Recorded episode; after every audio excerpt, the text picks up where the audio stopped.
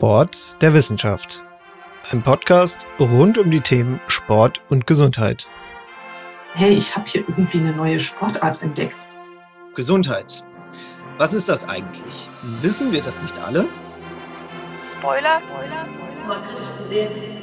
Mit den Widersprüchen der Zeit und der Gesellschaft auseinanderzusetzen.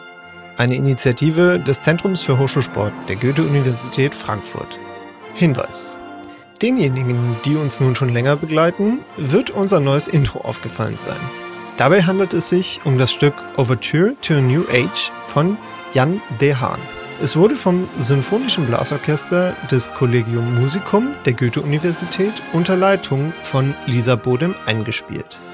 An dieser Stelle einen herzlichen Dank an alle daran Beteiligten für die Unterstützung. Und nun viel Spaß bei einer weiteren Folge von Sport der Wissenschaft.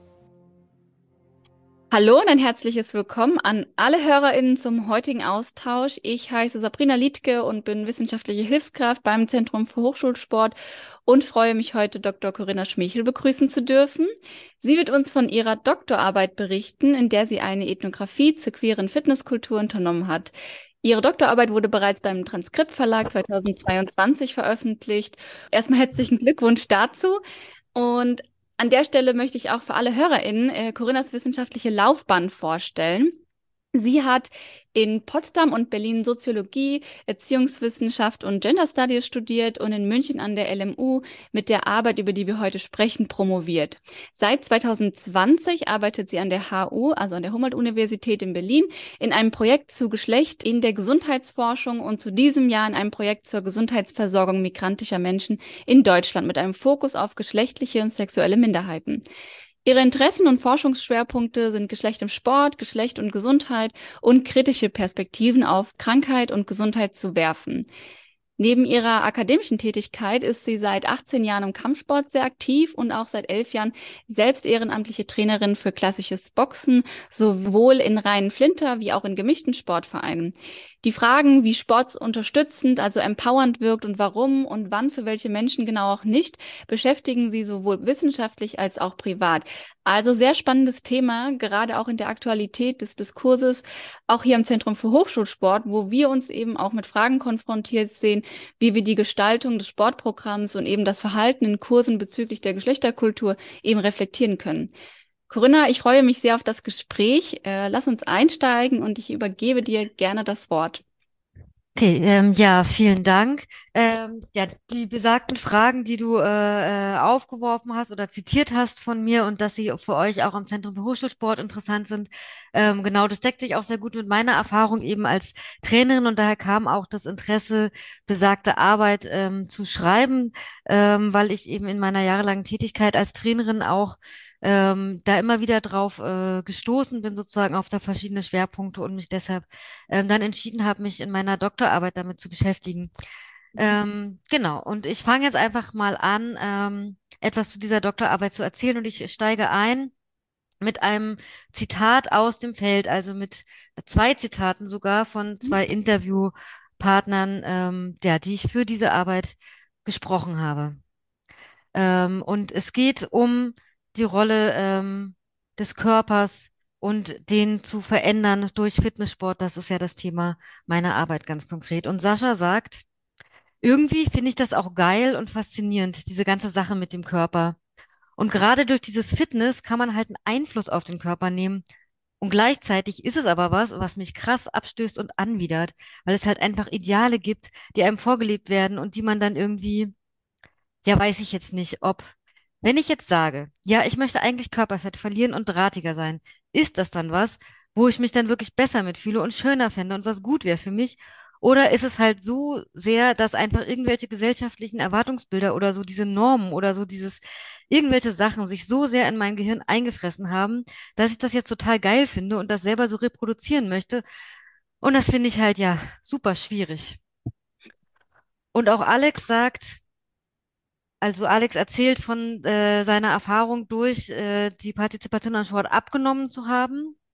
Und da habe ich auch gemerkt, wie ich in diese Falle reintappe. So, uh, jetzt bin ich total fit und jetzt habe ich abgenommen und so. Fand mich dann auch attraktiver.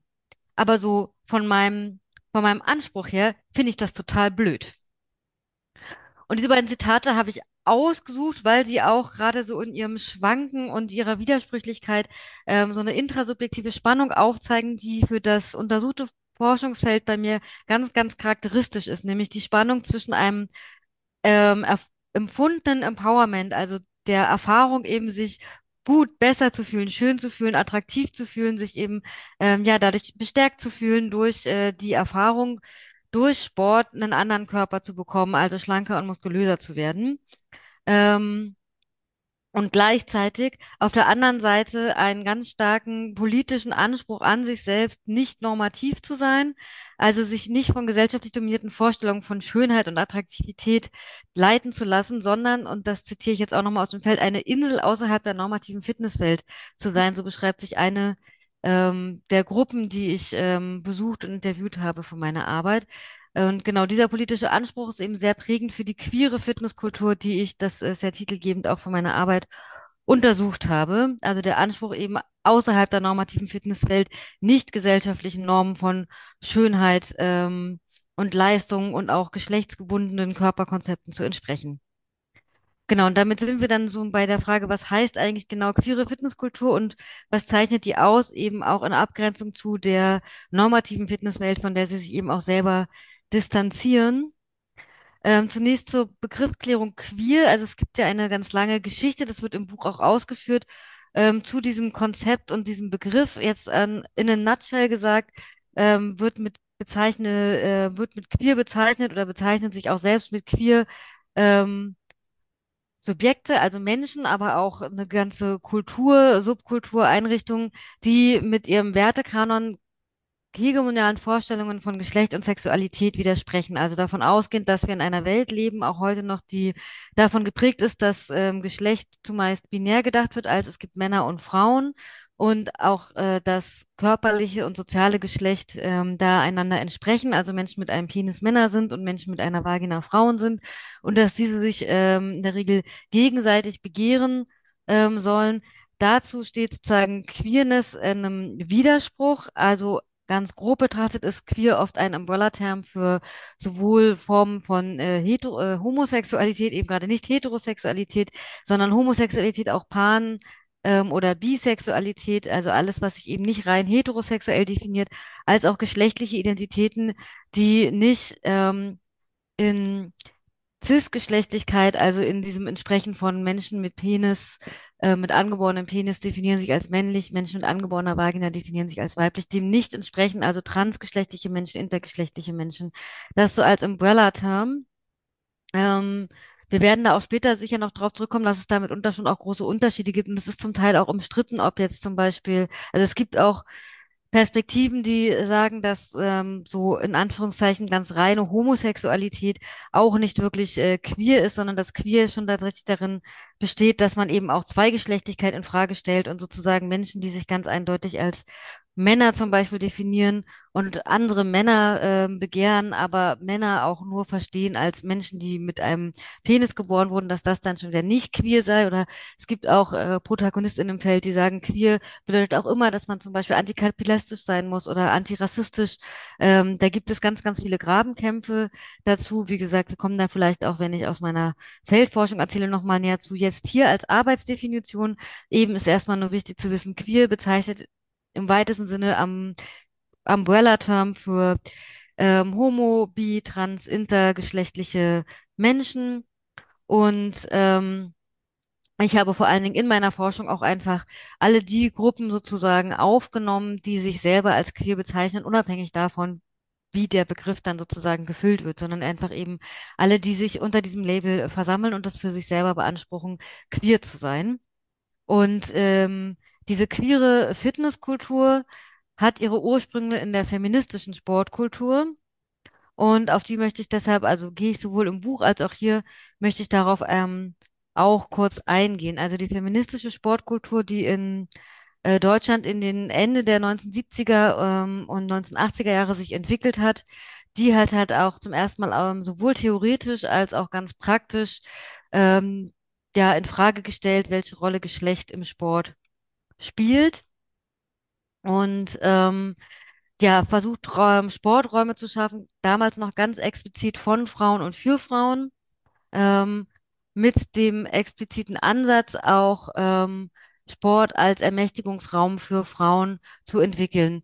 Das ging darauf zurück, dass die Frauen, die das damals entwickelt haben, ähm, beobachtet haben, dass ähm, die Gesellschaft, in der wir leben oder auch in der sie damals vor allen Dingen gelebt haben, aber ich würde sagen, das gibt sicher noch viele Kontinuitäten bis heute, ähm, Frauen stark diskriminiert haben, und zwar nicht zuletzt im Bereich des Sportes, also Frauen vom Sport ausgeschlossen haben oder nur auf ganz bestimmte Rollen im Sport sozusagen äh, zugelassen haben für Frauen und auch äh, ganz generell dazu geführt haben, dass Frauen, äh, dazu geführt hat, dass Frauen ein ähm, kein gutes Körpergefühl entwickeln können, also sozusagen grundsätzlich das Frausein in der Gesellschaft damit verbunden war, ein gewisses entfremdetes Verhältnis zum eigenen Körper zu haben, sich selber immer wieder sehr kritisch zu betrachten, ähm, sehr stark an ähm, gewissen Schönheitsnormen orientiert sich zu betrachten, auch sich selbst wenig zuzutrauen, ähm, also sozusagen so ein Bild auch zu haben, dass Frauen grundsätzlich eben nicht besonders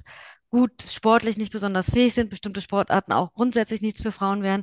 Ähm, genau, da gibt es ja auch viel Literatur mittlerweile dazu. Ein ganz klassischer ähm, Essay, den vielleicht einige kennen von Iris Mellon Young, Werfen wie ein Mädchen, setzt sich eben auch damit auseinander, wie ganz viele Rollenbilder, die ähm, Frauen und Mädchen begegnen zur weiblichen Geschlechterrolle dazu führen, dass diese dann tatsächlich sozusagen ähm, ja keinen guten Umgang mit ihrem eigenen Körper ähm, erlernen im Sinne von ihrem eigenen Körper weniger zutrauen als das männlich sozialisierte Menschen und deshalb, und das ist dann sozusagen auch ein gewisser Teufelskreis, tatsächlich auch athletisch sozusagen weniger am Sport partizipieren und auch schlechtere Leistungen sozusagen ähm, erbringen. Und da wollte die feministische Sportkultur damals dem etwas entgegensetzen weil eben da auch einige Frauen gesehen haben, dass gerade im Sport, der ja implizit eine ganz starke Auseinandersetzung mit dem eigenen Körper und seinen Kompetenzen ist, ganz viel Ermächtigungspotenzial für Frauen steckt, also ganz viel Potenzial, auch so verinnerlichte Selbstbeschränkungen in Bezug auf den eigenen Körper und seine Leistungsfähigkeit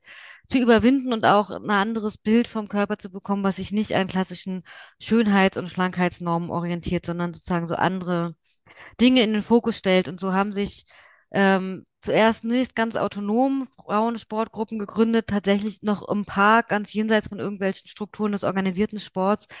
Ähm, und dann das jetzt sozusagen einfach nur als kurzer historischer Abriss sich im Laufe der Zeit immer weiter professionalisiert, eingebunden auch zunächst in Hochschulsportstrukturen tatsächlich ähm, und dann irgendwann eben in andere Strukturen des organisierten Sports. Mittlerweile gibt es ähm, äh, sehr viele von sozusagen ehemals selbstorganisierten Sportgruppen und Sportvereinen der feministischen Sportkultur sind inzwischen offizielle Sportvereine mit eingebunden in größere äh, Organisationen, Sportverbände und so weiter und so fort mit ausgebildeten TrainerInnen und sowas. Also es hat dann zunehmend eine Professionalisierung stattgefunden seit den 80er Jahren und auch ein Wachstum, was die Mitgliedszahlen angeht.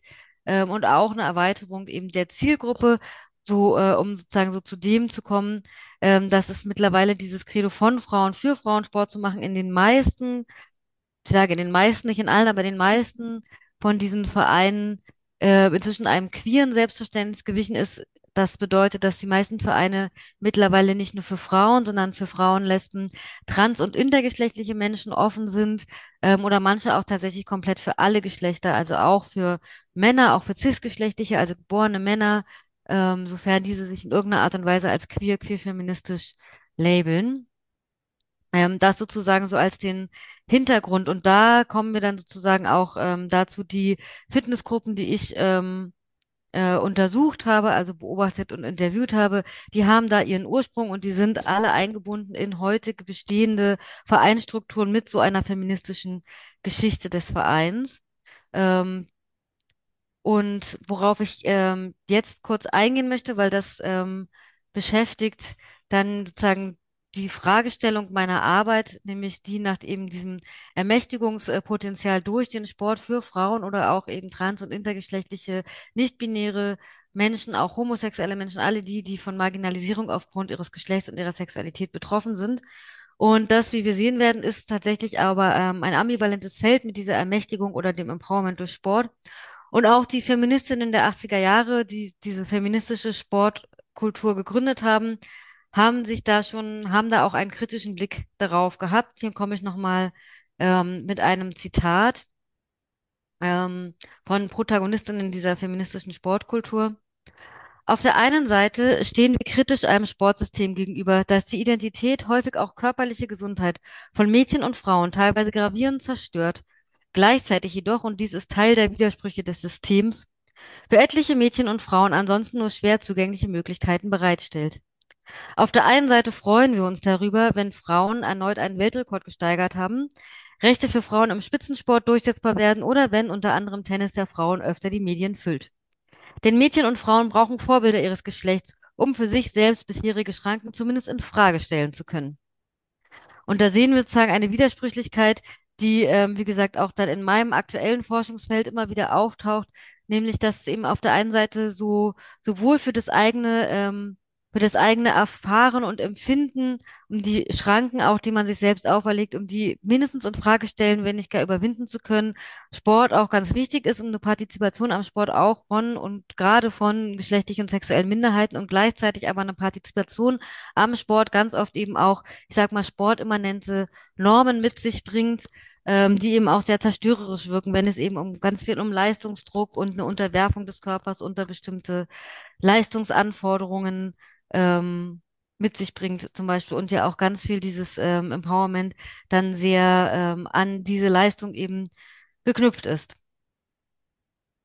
Ich würde da ganz, ich finde ich sehr spannend, ehrlich mhm. gesagt. Und ich, ich bin jetzt auch gespannt, wenn du da aus deiner Forschung dann herausstellst, weil du hast ja jetzt schon erwähnt, dass die Ideale die Schönheitsideale ja da so ein bisschen im, im Widerspruch stehen, dass auf der einen Seite man sich von diesen trennen möchte und eben nicht diesen normativen Anspruch ähm, erfüllen möchte und stattdessen dann sozusagen in einer neuen Institution und in ähm, ich sag mal, in einer neuen Beschaffenheit dann doch einem anderen Bild zu entsprechen. Und was ich da jetzt auch spannend finde, ist eben, was in, oder wie entwickelt dann sie, sich das Bild? Wie kann man da praktisch dann aus diesem normativen Verständnis eben eigentlich herauskommen? Und du hast ja jetzt auch schon im ersten Zitat gesagt, das ist ja gerade die Schwierigkeit. Da besteht ja irgendwie auf der einen Seite, dass man es gut findet, den Körper ähm, zu verändern, ähm, ästhetisch gesehen, und gleichzeitig sich aber irgendwie doch ein bisschen angewidert fühlen von, von diesem normativen Verständnis dahinter. Also ich bin jetzt äh, sehr gespannt, wie das dann, wie du da jetzt dein, ich sag mal, dein Forschungsvorhaben weiter beschreibst. Wir werden darauf kommen, dass es auf diese Frage leider keine ganz eindeutige Antwort ja, gibt. Genau. Ähm, genau, ganz wichtig ist noch zu sagen, dass ich mich äh, in meiner Arbeit dann äh, nicht auf den queer-feministischen Sport im Großen und Ganzen, sondern dann nochmal ganz fixiert auf Fitnesssport konzentriert mhm. Habe. Das hat im Grunde genommen zwei Gründe. Ähm, zum einen ist Fitness einfach sozusagen so auch sportwissenschaftlich betrachtet und sportsoziologisch betrachtet ein sehr, sehr spannendes Phänomen, einfach als dass es auch in etwa ähm, seit der Zeit, wo diese feministische Sportkultur sich entwickelt hat, Ende der 70er, 80er Jahre, auch Fitness als Phänomen auf dem ähm, Sportmarkt oder so in der Sportwelt ähm, entstanden und so gewachsen ist. Und also da gibt es ganz viel ähm, ähm, Literatur und Forschung zu, die eben so ähm, feststellt, so, also ein Fitness, also wir kennen ja heute so in jeder Kleinstadt schon, in jedem Dorf teilweise, wo man so unterwegs ist, überall bringen sozusagen Fitnessstudios ähm, aus dem Boden, also sozusagen Fitnessstudio als Institution ist ganz, ganz etabliert, auch in unserem ähm, Verständnis und auch, dass eben so Fitness, ähm, dass das ein Wert ist, dass es auch diverse Angebote gibt, ähm, im äh, sich fit zu halten. Das ist für uns mittlerweile ganz normal und das war aber sozusagen in den 1970er, 80er Jahren noch nicht so. Und Fitness ist schon auch ein Sportphänomen, was sich in gewisser Weise von konventionellem Sport abgrenzt, ähm, auf verschiedenen Ebenen, die ich jetzt nicht alle detailliert ausführen werde. Aber also zum einen ist bei Fitness ganz spannend, jetzt auch für meine Arbeit konkret, dass es sich da in gewisser Weise um das Tätigkeit und Ziel zusammenfallen. Also während ähm, bei anderen Sportangeboten wie Fußball, Tanz, Kampfsport, äh, Systeme und so weiter es immer sozusagen etwas gibt, was man lernt und ausführt und wo dann der Körper in gewisser Weise fit gemacht werden wird, fit gemacht wird, um dann zum Beispiel gut Fußball spielen zu können oder um gut nach einem bestimmten System kämpfen zu können oder um gut einen bestimmten Tanz ausführen zu können und so weiter und so fort, ist beim Fitnesssport sozusagen die Ausführung, nämlich Fitness zu machen und das Ziel schon das gleiche. Also Fitnesssport wird einfach ausgeübt, um diesen Fitnesssport zu machen. Es gibt kein übergeordnetes System sozusagen, für das man das macht. Und dass ähm, genau Fitness auch an sich schon in unserer Gesellschaft mittlerweile einen Wert für sich selbst ähm, entwickelt hat. Also es ist einfach grundsätzlich gesellschaftlich sehr, sehr anerkannt und wichtig, sozusagen so fit zu sein. Jürgen Marczukart ist da so ein Literaturhinweis, der das ausgeführt hat in seinem Buch Das Zeitalter der Fitness, ähm, wie also auch historisch tatsächlich, wie sich das eben entwickelt hat ähm, in der westlichen Moderne und auch in direkter Abgrenzung zur Fatness ähm, und wie eben sozusagen dieser ganze, diese Fitnesskultur, die sich etablierte mit den Fitnessstudios, auch mit einer Sportifizierung von Mode, also auch das, was wir ähm, auf dem Modemarkt finden und was wir als Alltagskleidung mittlerweile akzeptieren, ist ganz viel sozusagen so Sportbekleidung, das ähm, kann man sich sozusagen vielleicht heute gerade, vielleicht wenn man jetzt in der heutigen Zeit eher so aufgewachsen ist, gar nicht mehr so ganz vielleicht vorstellen, aber das sozusagen auch ähm, in den 70er, 80er Jahren nicht selbstverständlich war, auf jedem äh, in jedem Park um jeden Morgen 20 Leuten zu begegnen, die joggen oder dass Leute auch eben in sehr sportiv aussehender Kleidung ähm, ihren Alltag bewältigen. Ähm, all das ist, macht das Phänomen Fitness zu mal zu einem ganz eigenen, spannenden Phänomen. Und dann, weil ich mich in meiner Arbeit ja gerade auf ähm, die Körpernormen und äh, Schönheitsvorstellungen konzentrieren wollte, hatte ich mich eben deshalb auf Fitnesssport konzentriert, aufgrund genau dieser Tatsache, die ich schon ausgeführt habe, dass es kein übergeordnetes System gibt, dass man nicht sagen kann, es passiert zum Beispiel auch ein Empowerment durch Sport, weil man ein Kampfsystem lernt und sich verteidigen kann oder weil man ein gewisses Spiel lernt, in dem man dann gewinnen oder verlieren kann oder und so weiter und so fort, sondern dass sozusagen Fitness, die Fokussierung auf Fitnesssport sich auch sehr eignet, um genau dem auf die Spur zu kommen, worum es mir ging, nämlich so die Frage, was macht Sport oder die Veränderung des Körpers durch Sport dann auch mit so, inwiefern wirkt es eben empowernd und wo vielleicht auch nicht oder welche Normativitäten bringt es mit sich und kann man denen entkommen oder nicht. Was ich interessant fand, als ich mir dann auch so die feministische, Lit also die Literatur der feministischen Sportkultur angeschaut habe, ähm, ist, dass die ja eben auch bemerkt haben, die Frauenfeministinnen damals, dass sozusagen so dieses Fitnessphänomen auftaucht und dass äh, Fitnesssport tatsächlich in der feministischen Sportbewegung sehr, sehr kritisch betrachtet wurde. Da ist zum Beispiel von heimlichen Fitnesskörperbildern die Rede, denen die Frauen sozusagen nacheifern und die man etwas entgegensetzen will. Oder es wird sich darüber beschwert, dass es eben sozusagen bei jungen Frauen so in Mode ist, sich Zitat im Freizeitmarkt Fun Fitness faltenlos bodygestylt in Barbie-Puppen-Manier einzupassen. Also da wollte sozusagen die feministische Sportkultur noch ganz explizit etwas dagegen setzen und sich nicht diesem Trend ähm, unterwerfen. Und es galt als explizit nicht feministisch, Sport zu machen, um den Körper in irgendeiner Art und Weise zu stylen und zu formen. Und das ist dann in gewisser Weise ganz interessant mit der heutigen queeren oder queerfeministischen äh, Fitnesskultur, als dass das eben jetzt nicht mehr so ist und dass die Gruppen, die ich untersucht habe und die Angebote, die ja wie gesagt eben historisch teilweise die gleichen Vereine, aus den, in den gleichen Vereinen etabliert sind, also wirklich genau daher kommen, das mittlerweile auch ganz offen ähm, als eine Form von Empowerment betrachten, den Körper auch durch Sport ganz gezielt ähm, zu formen. Und ähm, genau, zum konkreten Untersuchungsfeld und Methode. Ich habe dann eben drei, insgesamt drei Fitnessgruppen ähm, über zwei Jahre teilnehmend beobachtet, die eben sich als äh, queer und queerfeministisch ähm, verorten und in ähm, solchen Vereinen angesiedelt sind als Sportgruppen. Und ich habe auch in einem queeren Fitness-Event, also was so ein Eintages ähm, war, teilnehmend beobachtet. Ich habe insgesamt äh, 15 Interviews mit Teilnehmenden durchgeführt, sowohl mit Menschen, die dort trainieren, als auch mit TrainerInnen. Ähm, und ich habe, da habe ich jetzt teilweise schon also aus den Interviews zitiert und auch aus den ähm, Felddokumenten. Ähm, also zum einen habe ich äh, Felddokumente in dem Sinne analysiert als eben ähm, Texte aus der feministischen Sportkultur der 80er Jahre, als auch aktuelle Felddokumente der queeren Fitnesskultur. Das heißt, äh, da vor allen Dingen äh, Internetdokumente, ähm, wo diese Gruppen oder auch Gruppen, die ich nicht direkt dann äh, nicht direkt teilnehmen beobachtet habe, wo queere Fitnessgruppen sich selber bewerben und sich selber ähm, beschreiben. Das war sozusagen so der Korpus meiner Arbeit, ähm, wo ich mit einem Ansatz von Grounded Theory ethnografisch vorgegangen bin. Okay, ähm, dazu kurz zum Verständnis für mich eine Frage. Und zwar, du hast jetzt gesagt, teilnehmend beobachtet und Interviews geführt. Ähm, das heißt, du hast praktisch währenddessen auch in der Form dann Protokolle geschrieben oder wie können wir uns das vorstellen?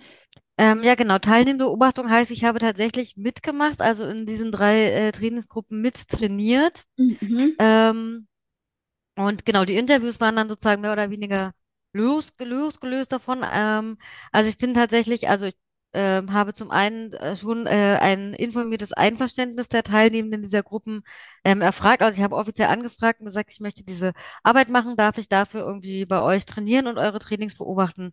Ich habe relativ schnell, ich habe das einmal probiert mit einer Trainingseinheit ähm, sozusagen nur am Rand zu sitzen und äh, Protokoll zu führen über das, was ich beobachte.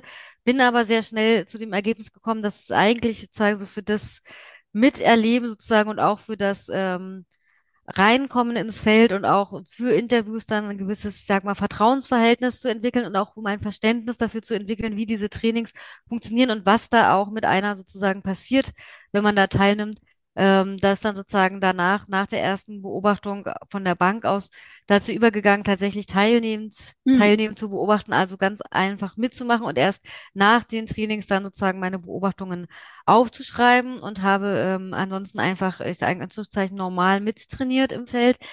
Ähm, Genau, ich habe mir da äh, auch gewisse Gedanken dazu gemacht. Da gibt es auch sozusagen so ein for forschungsethisches ähm, Reflexionskapitel in meinem Buch dazu, was das auch bedeutet, da natürlich im Feld äh, mitzumachen, auch in der Frage von, ähm, also was natürlich dann sozusagen meine Partizipation und auch meine ja körperliche Partizipation und den Körper, den ich da mitbringe, der eben auch ein gewisses Aussehen hat und gewissen Normen von Geschlecht und auch von Sportlichkeit und ähm, Schönheit so in meinem Fall ähm, entspricht.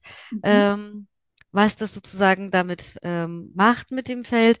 Ähm, genau, bin aber eben zu dem Ergebnis gekommen, dass es für die ähm, für das Gewinnen von Erkenntnissen äh, unabdingbar ist, da auch mitzumachen im Feld, um dann eben auch ja doch genauer und am eigenen Leib wortwörtlich sozusagen die Trainingsgestaltung ähm, beobachten zu können und auch äh, spüren zu können und habe genau protokolliert dann alles, was ich beobachtet habe, also sowohl von wie war das Training aufgebaut, wie ist es abgelaufen, ähm, was haben für Gespräche stattgefunden, ähm, was ähm, wie was wurde zum Beispiel an Kleidung getragen, also es hat sich so der Fokus der Beobachtung auch von einem sehr, sehr weiten Fokus dann auch im Laufe der Zeit auch durch die Interviews, die ich parallel dazu geführt habe mit Teilnehmern, dann immer mehr auch geschärft, natürlich sozusagen so auf die Dinge, die ich dann ähm, sozusagen gelernt habe, als relevant ähm, wahrzunehmen. Ähm, also genau, das ist so recht üblich sozusagen, dass man dann erstmal mit so einem ganz breiten Verständnis ähm, rangeht. Also wie gesagt, der Grounded Theory Ansatz ähm, bedeutet, dass man eine quasi äh, Empirie äh, generierte Theorie entwickelt. Das heißt eben tatsächlich erstmal ganz, ganz offen ins Feld geht, nicht mit schon einer bestimmten Hypothese, die man überprüfen will, sondern ganz offen für das, was man da dann eben ähm, beobachtet. Und so habe ich da, ähm, wie gesagt, äh, teilgenommen Mhm. und parallel dazu aber auch die Teilnehmenden eben gefragt, ob sie mir Interviews geben würden und dann eben besagte 15 Interviews mit Teilnehmenden geführt. Äh, ich wollte jetzt gerade nur noch mal auf die Interviews eingehen, ob Mhm. ähm, wie du die praktisch strukturiert hast oder ob die dann offen gestaltet waren, wie du das da gemacht hast. Ähm, genau, die waren teilstandardisiert, also es gab sozusagen einen offenen narrativen Teil, wo ich die Teilnehmer einfach gebeten habe, von ihrer Sportbiografie zu erzählen, also wie, welche Rolle Sport in ihrem Leben immer gespielt hat oder nicht gespielt hat, bis sozusagen so zu dem Punkt, wie sie dazu gekommen sind, jetzt Fitnesssport in genau diesen queeren Strukturen zu trainieren.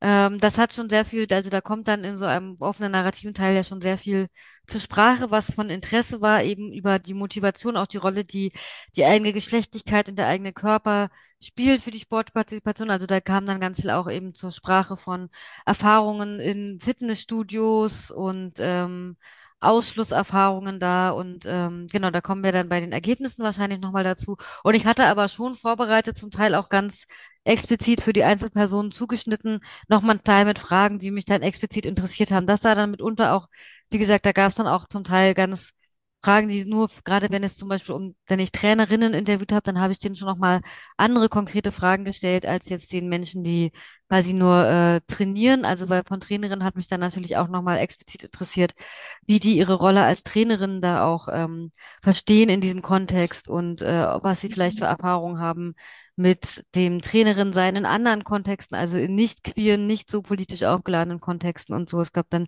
also genau, die Interviews waren äh, teilstandardisiert, es gab einen offenen Teil und es gab aber auch ganz konkrete Fragestellungen. Okay, ja, super. Du kannst gerne auf deine Ergebnisse eingehen, außer du hattest jetzt davor auch noch etwas, was du, was du erzählen wolltest. Ähm, nee, genau, dann würde ich jetzt einfach ähm, äh, loserzählen von dem, was ich äh, so gefunden habe. Es gibt insgesamt ganz, ganz viele Ergebnisse und äh, genau, um, äh, um damit äh, die Hörenden, äh, die alle aufnehmen können, empfehle ich natürlich, sich dieses Buch zu besorgen. Aber äh, ganz zunächst fange ich mal an mit der Erzählung. Daraus habe ich ja gerade schon angedeutet, dass ich viel ähm, Erfahrungen gefunden haben von eben so Ausschlusserfahrungen oder sagen wir mal so Partizipationsbarrieren äh, im konventionellen ähm, Sport, speziell auch so in konventionellen Fitnessstudios, da ist ganz platt gesagt und da ähm, die Umkleide, also ähm, ist so eine Zugangsbarriere im Sport, auch unabhängig von Fitness, die ganz grundsätzlich ähm, ist mir dann auch aufgefallen, so in der Sportsoziologie und Sportforschung eigentlich noch ziemlich wenig Aufmerksamkeit genießt dafür, dass sie gerade bei der Frage zu Geschlecht im Sport dafür eigentlich recht zentral ist, weil ähm, das äh, genau hat mir dann eben auch Interviewpartner ähm, gesagt, ne, äh, so man muss halt immer irgendwo hingehen. Und das ist so, ähm, gerade für Menschen, die sich, ähm, also sowohl Menschen, die sich in der geschlechtlichen Transition befinden, als auch solchen, die einfach grundsätzlich vielleicht nicht gängigen Geschlechtervorstellungen optisch zu entsprechen, ist die Umkleidekabine ein sehr, sehr schwieriger Raum, weil er zwingt Mhm. Menschen eben dazu, man muss sich ja der Frauen- oder Männerumkleide sozusagen zuordnen. Also man muss sich für eins entscheiden und man kann sich aber noch nicht mal das im- richtig frei aussuchen, weil eigentlich kommt es darauf an, in welcher Umkleide man sozusagen akzeptiert sein wird. Also ich kann mich ja auch als männlich definieren, aber wenn ich dann in die Männerumkleide gehe und ich habe äh, Brüste und eine Vagina, dann ähm, wird es Aufsehen äh, erregen. Ähm, also es zwingt sozusagen auf, sich äh, in ein zweigeschlechtliches System selbst einzuordnen und dem auch in gewisser Weise zu entsprechen in einem Raum, der eben auch sehr viel von ähm, ja leicht bekleidet bis nackt sein ähm, erfordert und äh, eben auch für viele Menschen zum Teil schon aus Schulzeiten und so ein Raum ist, wo sie sehr viel auch Diskriminierung aufgrund ihres Körpers, abwertende Kommentare und so ähm, erfahren haben und eben auch sozusagen das auch sozusagen aus der äh, ihrer erwachsenen Erfahrungswelt noch zeigen. Also für manche war tatsächlich schon die Umkleide ähm, so auch ein Grund, dann irgendwann zum Beispiel nicht mehr in konventionelle Fitnessstudios gehen zu können weil sie eben das Gefühl hatten, so ich kann mich da, ich sehe jetzt vielleicht von außen, zum, also jetzt Transmänner zum Beispiel dann oft die Erfahrung, jetzt sehe ich vielleicht von außen schon ziemlich männlich aus, aber wenn ich da in die Umkleide gehe, dann habe ich ja immer noch Brüste und keinen Penis und das fällt dann irgendwann auf. Dann gibt es so gewisse Strategien, die manche haben, wie zum Beispiel immer extra weite Unterwäsche zu tragen und sich hinter so Spinntüren möglichst zu verstecken und so, aber es ist sozusagen eine stressvolle Umgebung. Ähm, das schon sozusagen als ein ein zentrales Ergebnis, was ein, sozusagen eine ganz große Barriere im Sport darstellt, die relativ selten ähm, eigentlich ähm, ja beachtet wird sozusagen. Und das natürlich bei mir im Feld, ähm, in der queeren Fitnesskultur wird es anders gehandhabt. Da gibt es, äh, gab es sozusagen in allen Feldern äh, sogenannte All-Gender-Umkleiden, also einfach sozusagen ein Umkleideraum, in dem alle gemeinsam sich umgezogen haben, unabhängig vom selbstdefinierten oder körperlichen Geschlecht. Ähm, und die, also die Gruppen trainieren ja in normalen, in Anführungszeichen normalen Turnhallen und sowas. Also da gab es architektonisch schon immer zwei Umkleiden. Die wurden dann aber quasi für die Zeit, wo die queeren Gruppen da trainiert haben, anders gelabelt und zwar als eben All-Gender-Umkleide für alle. Und die zweite Umkleide war dann meistens so gelabelt als so für die Leute, die sich lieber alleine umziehen wollen, was aber sehr, sehr wenig genutzt wurde. Also in der Regel habe ich mich da in Umkleiden wiedergefunden mit Menschen verschiedenster Körper, verschiedenster Geschlechteridentitäten, auch nackt miteinander unter der Dusche. Da gab es sozusagen schon ein totales Aufbrechen von Geschlechterrollen. Ich habe aber auch in Interviews dann schon auch Evidenz gefunden, dass es für Einzelne auch doch nicht so einfach ist, wie das auf den ersten Blick vielleicht so scheint mit der All-Gender-Umkleide, weil es unabhängig von Geschlechter Identitäten und Geschlechternormvorstellungen trotzdem ja Schamgrenzen gibt bei Menschen und es schon auch zumindest ähm, zwei Interviewpersonen hatte, die eher so beschrieben haben, dass sie das auch ein bisschen unangenehm finden und dass aber gleichzeitig sozusagen so dieses Nutzen von der Alleinumziehumkleide, die macht dann halt sozusagen so ein bisschen so, dann ist man sozusagen so ein bisschen abgesondert von der Gruppe und es gibt auch so einen gewissen, so ein gewisses Augenmerk. Es gibt da gewisse soziale, sozialen Druck, der da entsteht, sich in der All-Gender-Umkleide umziehen zu müssen und dann auch zum Beispiel ähm, sehr offen miteinander über körperliche Prozesse der geschlechtlichen Transition zu besprechen. Also wenn Menschen zum Beispiel eben gerade ihr Geschlecht wechseln und äh, Hormone oder Operationen dafür machen, dass da eben bei vielen dann auch die Umkleide gerade genutzt wurde, um da sehr offen miteinander drüber zu sprechen, weil man eben unter, in Anführungszeichen, so Gleichen ist und so und das aber für Einzelne auch sehr, sehr schwierig war und er sich obergriffig angefühlt hat. Also das, äh, sozusagen in, es gibt in dem Buch ein ganzes Kapitel nur zu der Rolle und der, der Schwierigkeit sozusagen so der Umkleide. Ich würde hier mal kurz fragen, ähm, würde dann an der Stelle, ist es dann auch wieder so ein dem dem nicht entsprechen wollen, einer weiteren Kategorie. Also das heißt jetzt ob männlich, weiblich oder all gender. Es gibt dann zwar eine, ich sag mal in Anführungsstrichen, Kategorie mehr, ähm, in der man sich dann aber auch nicht zuordnen lassen möchte. Würdest du sagen, das könnte eine Schwierigkeit sein? Ja, ich würde sagen, es geht da nicht so sehr um die Zuordnung, weil eben sozusagen so diese All-Gender-Umkleide eben nicht erzwingt, dass man sich irgendeinem Geschlecht zuordnet, aber es setzt trotzdem voraus, dass man eine gewisse Offenheit mit sich bringt, was sozusagen den, die Nacktheit oder Leichtbekleidetheit des eigenen Körpers angeht und so eine gewisse ähm, Intimität halt irgendwie so zu teilen, die, wo dann wiederum eher so, ähm, das wurde auch von einer Person als so, wir sind hier unter uns, Haube oder so beschrieben. Also, dass da dann wiederum dadurch, dass man sich sozusagen gemeinsam so einer Subkultur zugehörig fühlt und so diesem Label, als wir sind hier sozusagen die queere alternative Fitnesskultur, dass dann sozusagen eher dadurch so eine Norm entspricht und deshalb Na können ja. wir hier alle voneinander nackt sein und es gibt Ja. hier sozusagen keine und tatsächlich, also wie gesagt, man muss sagen, es gab auch viele positive Berichte, gerade auch von Menschen ganz unabhängig von Geschlecht, die sozusagen eher so gängigen Schlankheitsnormen nicht entsprechen. Da habe ich auch eine Interviewpartnerin gehabt, die explizit gesagt hat, dass sie sich als Lesbe zum Beispiel nie diskriminiert gefühlt hat im Sport. Also die gar keine, sagt, sie hat gar keine so Homophobie-Erfahrung gemacht, aber sie hat sich im Sport immer ganz viel als dicke Person diskriminiert gefühlt und dass sie explizit das in diesen queeren Sportgruppen toll findet, dass dann nicht in der Umkleide darüber gesprochen wird, wer jetzt gerade welche Diät hält und dass sie sich da eben nicht komisch angefühlt, angeguckt fühlt und eben andere auch beschrieben haben, dass sie so in Fitnessstudios auch die Erfahrung gemacht haben, dass sie sich dann eben, wenn sie sozusagen nicht schlank waren, dann eher das Gefühl haben, sie fühlen sich halt irgendwie so abwertend beobachtet, ähm, in Bezug auf den Körper und das dann sozusagen auch als eine meiner Beobachtungen, dass eben so dieses, das Selbstverständnis als queer auch über ein Infragestellen von Geschlechterrollen und Geschlechternormen hinausgeht und eben auch eben zum Beispiel auch Schlankheits- oder ganz überwiegend sozusagen Schönheitsnormen in Frage stellt und das ähm, genau für viele das so auch tatsächlich dann auch so ein schöner alternativer Raum ist, in der Umkleide zu sein, wo man keinem Geschlecht entsprechen muss und wo man auch selbstbewusst sozusagen mit dicken Körpern, dünnen Körpern sich zeigen kann und es eben keine Kommentare oder sowas gibt.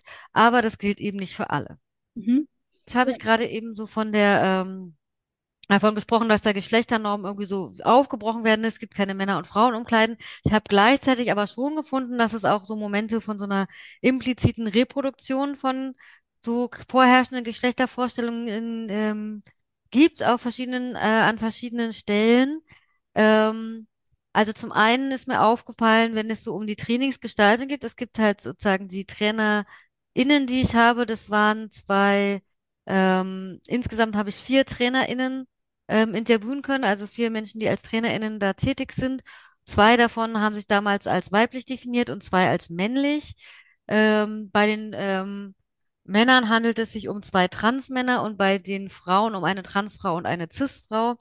Und was interessant war, dass sozusagen dann aber auch unabhängig von dem quasi, ob trans oder cis oder Geburtsgeschlecht äh, und aktuellem Geschlecht, dass bei den beiden männlichen Trainern ich das stärker ausgemacht habe, dass obwohl man auch offiziell gegen ähm, so Leistungsdruck und Wettkampf und Vergleiche war, das Training schon viel ähm, ja schon in gewisser Weise auch, also da gab es auch Momente, wo ähm, Wettstreit gegeneinander stattgefunden hat oder wo es halt schon eine gewisse Leistungsorientierung gab. Und das ähm, habe ich bei den ähm, weiblichen Trainerinnen eben tatsächlich nicht. Also die Trainings, die von Frauen durchgeführt ähm, waren, die waren äh, immer, da wurde wesentlich stärker darauf Wert gelegt, so, dass alles nur so weit machen, wie sie sich wohlfühlen, dass man sozusagen darauf achten soll, dass man die Bewegungen präzise ausführt, dass es nicht irgendwie schlecht für die Gelenke ist. Und also zwar insgesamt das Training wesentlich ruhiger und eben mehr so in Anführungszeichen so gesundheitsorientierter. Das fand ich tatsächlich ganz interessant, dass man da ähm, wirklich so einen Unterschied finden konnte. Und ich habe auch mit einem männlichen Trainer zum Beispiel auch darüber gesprochen, der dann schon ausgesagt hat, so, ja, es hat sich auch schon mal jemand beschwert, dass das Training irgendwie doch zu wettkampforientiert war, aber ähm, ja, er wird dann mal da irgendwie so vielleicht nächstes Mal noch ein, zwei Sätze dazu sagen, aber er wird das schon noch mal wieder machen, weil das ist ja schon auch irgendwie, das macht halt schon auch Spaß, manchmal irgendwie so Wettkampf zu machen und so. Also wo ich halt sagen würde, das ist dann ganz ähm, ja, interessant, dass da halt dann, ähm, also da würde ich dann eben auch so eine Theorie an, schon anstellen, dass sich da gewisse hegemonale Vorstellungen von Männlichkeit als Männer seien eben leistungsorientierter und äh, wettkampforientierter sich dann da tatsächlich wiederfinden. Das Mhm. finde ich schon auch ein spannendes Ergebnis. Aber dann theoretisch wahrscheinlich genauso auch andersrum, dass ähm, sich die Frauen ja auch dann dem, ich sag mal, der Norm wahrscheinlich bedienen, dieses die Frau oder man ist ein bisschen mehr, man hat mehr Mitgefühl und man achtet dann zum Beispiel mehr, dass die Techniken sauber ausgeführt werden und es ein bisschen entspannter ist, keiner geht über seine Grenzen hinaus. Es wäre ja dann wahrscheinlich, also könnte ich mir auch vorstellen, dass es genauso eine normative Bedienung höchstwahrscheinlich sein kann. genau, auf jeden Fall so eine eher so eine fürsorgliche, Ja, genau. vorsichtige Weiblichkeit. Genau, also das war so ein Moment, wo ich sagen würde, da tauchen eben doch dann hegemoniale Geschlechterrollen auch wieder auf, trotz allem Anspruch eigentlich, das aufzubrechen. Ein anderer wichtiger Aspekt ist auch die Körperbilder, Körperideale, die da verfolgt werden. Also weil eben interessanterweise bei aller Kritik an ähm, hegemonalen Körperbildern, und das ist sozusagen so ein Widerspruch, auf den ich ja schon bei der Einleitung eingegangen bin, der sich so komplett durchs Feld zieht, ist, dass es auf der einen Seite sozusagen so eine Kritik gibt irgendwie an, ähm, an ähm, einem Verfolgen von Körperidealen und das sozusagen so eigentlich ganz wichtig ist, dass man sich stark davon abgrenzt und gleichzeitig aber doch die meisten Leute, die da sind, schon irgendeinen, also schon in irgendeiner Art und Weise gezielt ihren Körper formen. Und da gibt es dann verschiedene Motive zu, die ich ausfindig machen konnte. Also bei, ähm, es gibt, ich habe ein, ein ähm, äh, cis-männlicher äh, Interviewpartner von mir, ein schwuler Cis-Mann, hat explizit beschrieben, dass er, nachdem er äh, Gewalt erfahren hat auf der Straße, also überfallen wurde, ähm, angefangen hat, sozusagen Fitnesssport zu machen, um sich stärker und wehrhafter zu fühlen. Und auch bei Transmännern habe ich das, ähm, also bei zwei Transmännern im Interview tauchte dieses Motiv wieder auf. Auch der eine äh, hatte schon Gewalterfahrung gemacht auf der Straße und explizit auch festgestellt, dass ähm, also er sagt es dann auch so, dass er sich, seit er sozusagen als Mann durchgeht, sich eigentlich unsicherer fühlt auf der Straße als noch als Frau, weil, und es ist sozusagen auch statistisch äh, gedeckt, dass, obwohl wir zwar so diese Bilder im Kopf haben, von dass man als Frau nachts im Park überfallen wird oder sowas, statistisch gesehen, Frauen ja im häuslichen Raum wesentlich eher Opfer von Gewalt werden und auf der Straße sind es tatsächlich mehr Männer, die in quasi intermännliche Gewalt involviert werden, also Stichwort Kneipenschlägereien und ähnliches. Ähm, und dass sozusagen dieser Interviewpartner auch die Erfahrung gemacht hat, seit er dann sozusagen als männlich wahrgenommen wurde, aber zunächst erstmal noch ein sehr schmächtiger Mann war, ähm, da dann eben auch angegriffen wurde und so dass die Erfahrung gemacht hat, ne, da gibt so Typen, die suchen halt Stress, die wollen sich mit irgendjemandem hauen und wenn die dann ihn sehen und die nehmen ihn schon als Mann wahr, aber eben als so Hänfling, dann ist er halt ein beliebtes Opfer und der auch deshalb dann angefangen hat, ähm, zu trainieren, um sich ähm, sicherer zu fühlen gegen andere Männer. Also es gibt interessanterweise bei Männern in meinem Interview-Sample eher als bei Frauen dieses Motiv von, um sich sicherer zu fühlen, sich so einen gewissen Muskelpanzer anzutrainieren. Es gibt auch bei den Transmännern das Motiv, ähm, sich auch der eigenen, also überhaupt erstmal so ein Passing, also ein anerkannt werden als männlich und männlich auszusehen. Also tatsächlich einfach ne, ein muskulöserer Körper wird dann eher als männlich auch gesehen. Ähm, also sowohl nach außen als auch für sich selbst, für das eigene Körpergefühl, sich männlicher zu empfinden, äh, dass das sozusagen eine Motivlage war. Und bei den sich weiblich definierenden InterviewpartnerInnen war das dann ähm, ähm, eher das Motiv schon auch, aber nicht so sehr, also da ging es dann nicht so sehr um Gewalt, als wirklich jetzt in der Schlägerei dann stärker zu sein, sondern eher so ein bisschen, ähm, also eine Interviewpartnerin sagt, dass so ein gewisses Imponiergehabe, so dass man sozusagen so den Typen, die auf der Straße dann im Sommer mit so Tanktop, also mit so schulterfreien Tops rumlaufen und dir nie Platz machen auf der Straße, so, äh, dass man denen auch was entgegensetzen kann und sagen kann, kann ich auch. Ähm, also da sozusagen um eine gewisse ähm, Darstellung auch von Stärke Und aber dann eben nicht, um sozusagen männlich irgendwie stark zu sein, sondern um explizit als starke Frau wahrgenommen zu werden. Und da habe ich dann auch ja, sozusagen so analytisch eine gewisse, so ein gewisses Schönheitsideal ähm, gefunden, als dass da sozusagen dann so in dieser queer-feministischen Szene das so ein bisschen, ja, halt dieses Ideal gibt von, ähm, also man repräsentiert mit einem muskulösen weiblichen Körper halt dann auch so eine starke feministische, so ein starkes feministisches Frausein. Also es gibt dann auch so eine klare Abgrenzung, zum Beispiel in Interviews zu, man will ja nicht so sein wie diese Frauen, die nicht mal einen Liegestütz können, weil es ist auch wichtig, dass Frauen das auch können und so. Und da sind wir dann wieder so bei dem Punkt würde ich sagen, was ich auch schon zitiert habe, noch aus den 80ern der feministischen Sportkultur, dass es so widersprüchlich ist, wenn einerseits gesagt wird, so ist es wichtig, dass Frauen Liegestütz können, damit man eben merkt, Frauen können das Gleiche wie Männer und können sich auch stark fühlen und ähm, so und gleichzeitig steckt da dann so eine Normativität drin, wenn dann Frauen abgewertet werden, die keine Liegestütz können und dann sozusagen das so Genau, so ein bisschen wie es eben so eine eigene Normativität entwickelt, das habe ich äh, beobachtet tatsächlich im Feld.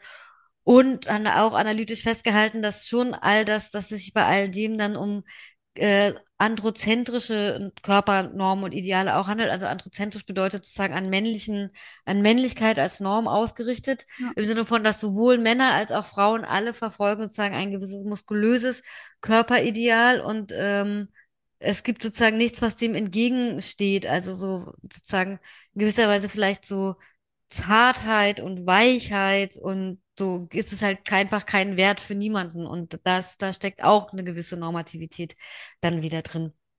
Ja, was, was ganz spannend ist, weil ja eigentlich, ähm, wenn wir jetzt uns manche Werbevideos ja oder so anschauen, ja immer mehr dieses Selbstliebe, Selbstfürsorge und das, der Mann darf das auch und so ja schon irgendwie versucht wird, ähm, ja stark zu machen an der Stelle, weil ich glaube, dieses Starkmachen dafür ja auch wieder auf der daher kommt, dass man also die Grundlage hat, wie du sie eben gerade beschrieben hattest, dass sie trotzdem auf ähm, ja männlichen männlichen normativen Verständnissen beruht von diesem Starksein.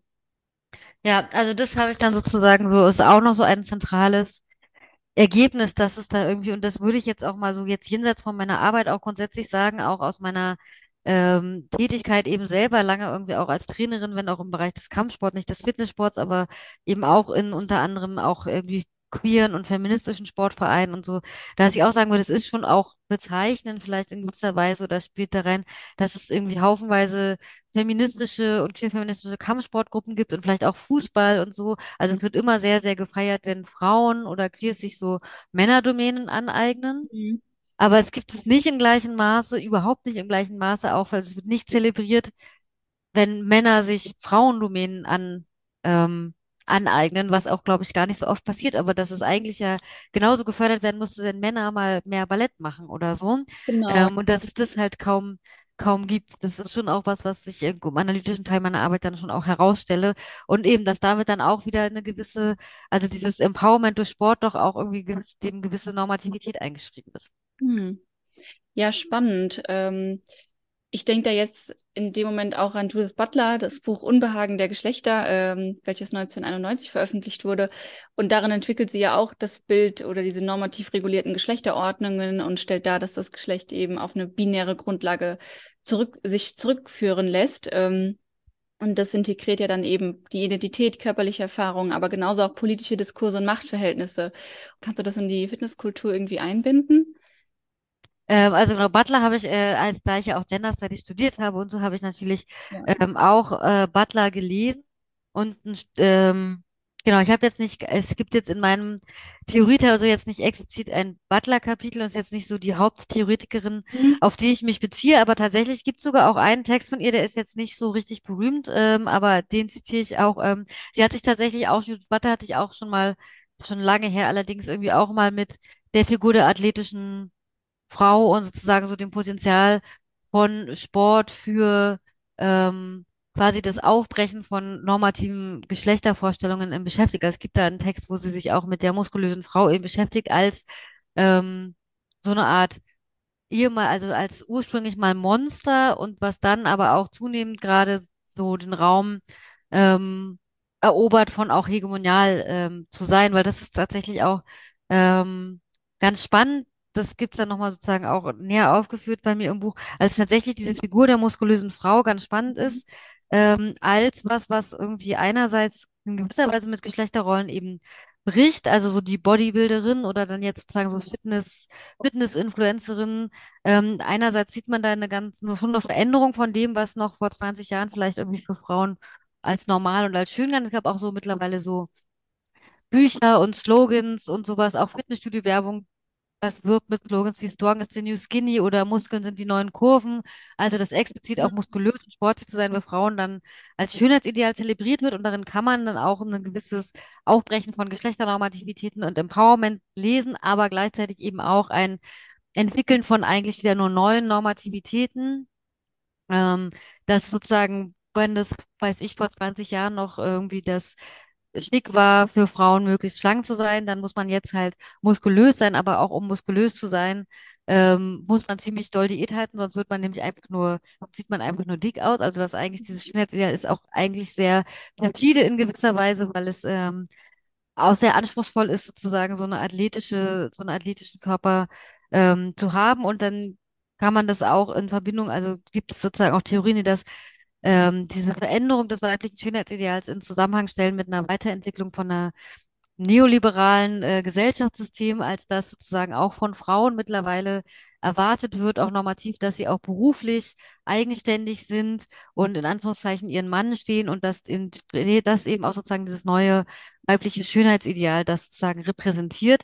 Und trotzdem gibt es aber ja noch ganz klare, also auch diese muskulösen, fitten Frauen sollen nicht aussehen wie Männer. Äh, also da gibt es immer noch feine, aber wichtige ähm, Grenzen ähm, da drin. Und äh, es ist, wie gesagt, vor allen Dingen auch eine weitere Körpernorm wieder, die eben, also sozusagen das, das Gegenideal, das Anti-Ideal, sozusagen das Schreckensbild der Fitness, nämlich die Fatness, wie äh, Jürgen Matschkat sagt, ist sozusagen immer noch nicht, ähm, ich sag mal in Anführungszeichen, rehabilitiert oder so äh, anerkannt. Also sozusagen, es geht immer noch darum, muskulös, aber nicht fett zu sein. Das ist sicher auch ein spannendes Thema dann wiederum in den nächsten Tagen zu, äh, in den nächsten Jahren zu beobachten, inwiefern es da vielleicht Veränderungen gibt, als dass ich schon auch sagen würde, es ähm, gibt mittlerweile auch schon, ähm, also ich denke so an aktuelle äh, H&M äh, Werbungen und sowas. Ähm, also das, ich sage mal, da gibt es jetzt ganz aktuell vielleicht auch leichte Anzeichen von einer Veränderung, als das zum Beispiel H&M, das weiß ich, nun auch damit wirkt, dass wirklich fette Körper in Sportbekleidung für H&M Sportbekleidung werben. Ähm, also dass da vielleicht tatsächlich eine gewisse Diversifizierung stattfindet. Dann aber könnte man sagen, auch wieder zeigt es gleichzeitig auch dieses Norm, die Norm des Fitseins wird halt auf alle ausgeweitet und sozusagen jetzt, ähm, Mhm. jetzt sind auch fette Leute gleichzeitig auch fit und haben auch sozusagen, sollen auch Sportbekleidung tragen und Sport machen und so, aber das genau geht dann vielleicht so ein bisschen in die weitere, weitere Diskussion. Aber Ja, auf jeden spannend, Fall, ja. ähm, genau, finden sich da eben gleichzeitig, das heißt, es finden sich immer gleichzeitig äh, Brüche als auch Reproduktionen von Normen oder auch eben die Entstehung von neuen Normativitäten. Das finde ich auch ganz viel bei mir im Feld. Mhm. Und das ist vielleicht dann auch nochmal eine ganz gute ähm, Überleitung zu einem letzten Ergebnis, auf das ich noch hier äh, eingehen möchte in diesem Rahmen.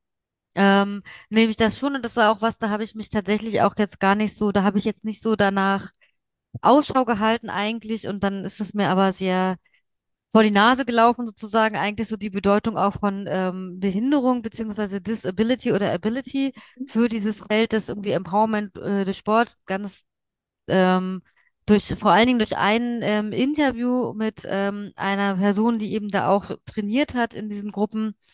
Ähm, und die Person hat aber mehrere chronische Krankheiten. Das sieht man nicht, aber ähm, hat mehrere chronische Krankheiten, die halt dafür führen, dass diese Person äh, grundsätzlich jetzt sozusagen nicht wirklich sportlich leistungsfähig ist und werden kann und auch eher sozusagen eine Zukunftsperspektive eher ist, dass sozusagen die körperlichen Fähigkeiten immer mehr abnehmen werden.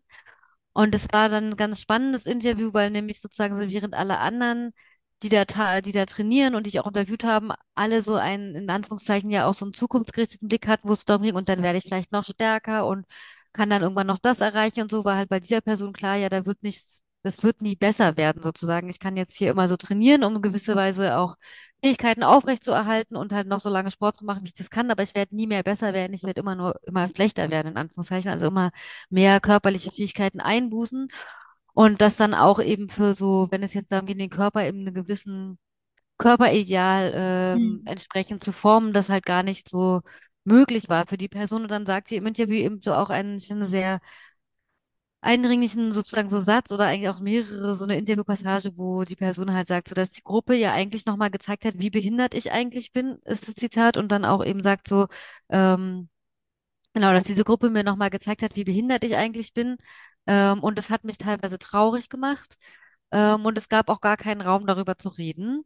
Mhm. Ähm, und da hat sich so ganz viel diese Erfahrung dann irgendwie auch zeigt, so während auch für andere und da ähm, das Training ganz viel ähm, auch mit äh, Spaß und spielerischen Trainingsformen verbunden ist und eben ganz viel auch Erfahrung bereithält, eben mit dem eigenen Körper zum ersten Mal im Leben Spaß am Sport zu empfinden oder ein besseres Verhältnis zum eigenen Körper zu entwickeln und so weiter und so fort, ist es halt für diese Person ähm, die dann eher eben die Erfahrung, um sich nochmal ganz besonders behindert zu fühlen und diese Kategorie sozusagen erst noch, noch stärker ähm, zu empfinden und dass tatsächlich das sozusagen so bei allem Anspruch an der eigenen Nichtnormativität, zumindest für diese Person, eben kein Raum war, wo es da eine Möglichkeit gab, darüber zu sprechen und das sozusagen recht unterrepräsentiert in den Diskurs, also sozusagen, ne, es gibt ganz viel Bewusstsein in den Szenen, auch es gibt immer am Anfang eine Pronomenrunde, es gibt sozusagen so viel Bewusstsein für Geschlechternormen und Rollen und dafür, dass Leute ihr Geschlecht vielleicht auch wechseln und letzt, le,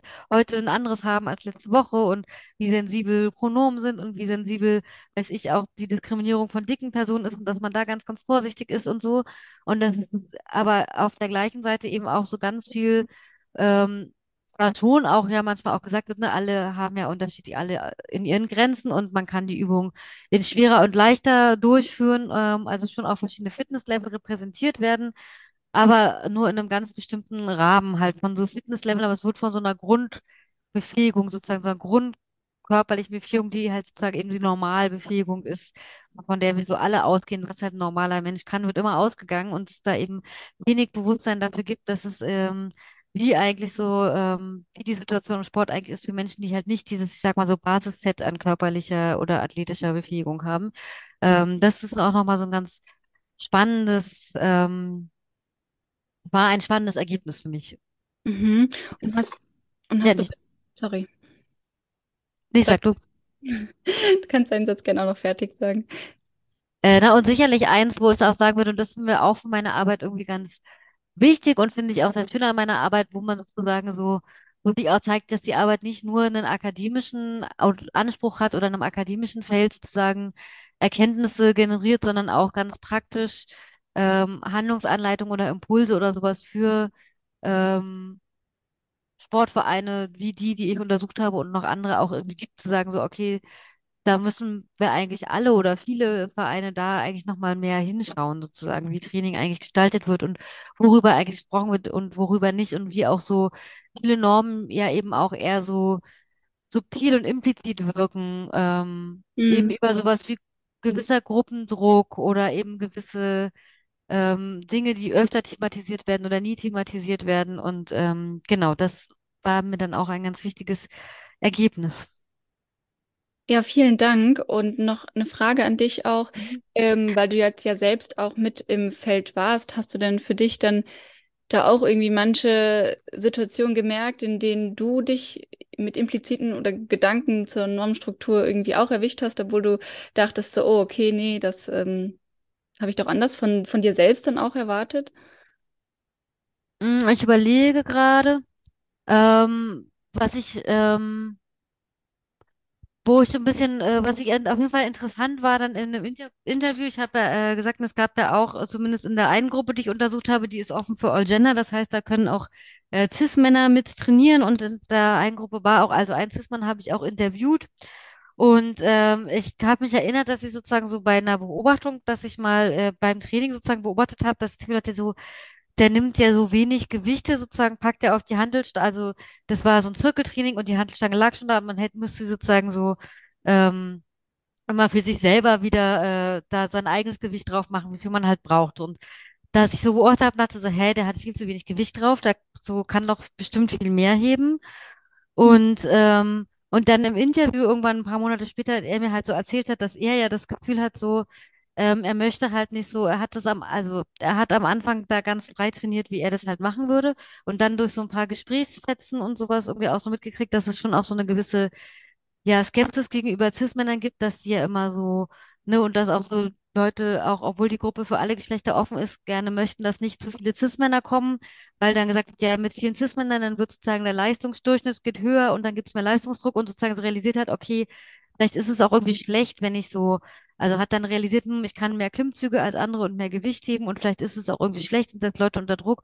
Und deshalb dann sozusagen mit Absicht jetzt angefangen hat, so um da nicht, um sozusagen nicht unangenehm aufzufallen in dem Raum oder nicht anderen Leuten schlechte Gefühle zu machen.